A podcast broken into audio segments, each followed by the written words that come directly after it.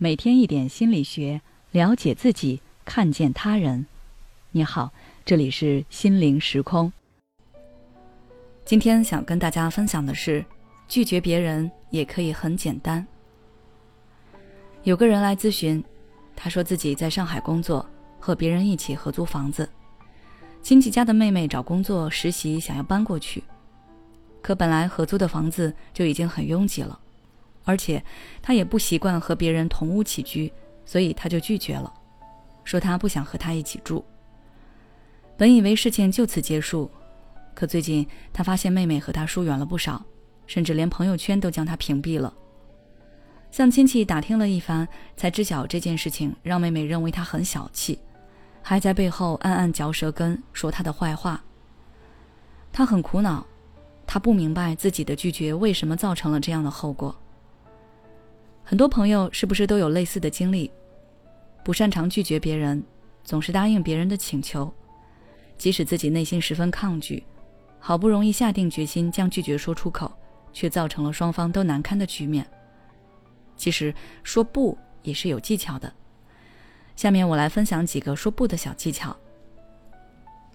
第一，你可以通过转移目标，将拒绝悄无声息地说出口。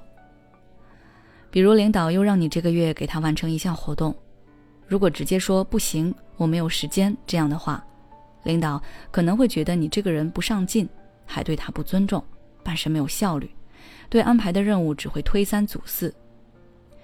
如果这个时候你转移一下他的目标，换成好的领导，不过我现在手上活满着，如果加上这个活动，那其他的就做不完做不好了。如果再调给我几个人的话，我觉得可以再开项目。这样其实变相的也是在给领导提供一个解决方案。你不是不能做，只是需要多几个帮手。这样既不让领导丢了面子，也不会让领导觉得你推辞不上进。第二就是直接为拒绝对象提供其他的解决方案，让对方被拒绝之后不至于一筹莫展。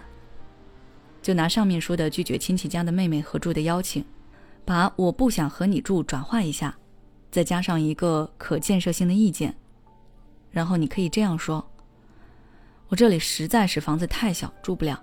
你过来的话，每天早上要跟我们四五个人抢卫生间呢。这样吧，我把之前找房子的网站发给你，我也帮你问问看有没有合适的房源信息。第三，用对方能接受的语言去劝服。比如对象想拉你去应酬，而你也想要有自己的一些私人时间。如果你直接说不去，那对象可能会认为你不给他面子，或者就根本不在乎他，这很容易就引起对象的不满和不理解。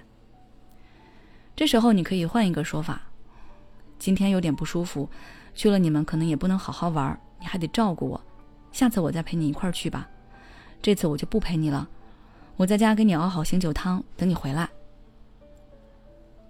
最后还有一个方法，就是巧妙运用互惠法则。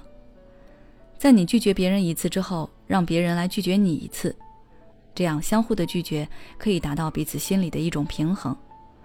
就像是商店营业员在你身上花了很多时间给你推荐之后，你很可能会产生一种你有义务需要买这个产品的错觉。最后，通常是以购买一件产品来抵消营业员对你投资的长时间的热情服务。说不是每个人的权利，不要剥夺自己的权利，给自己带上心理的枷锁，用合适的语言和方法拒绝，是对自己和对方的一种负责。当然，如果对方不知感恩，认为你的帮助理所应当，在你拒绝之后死缠烂打，甚至是恶语相向，你要知道，你的拒绝其实是你们关系的试金石，真心相待的人是不会将你当成工具的。好了，今天的分享就到这里。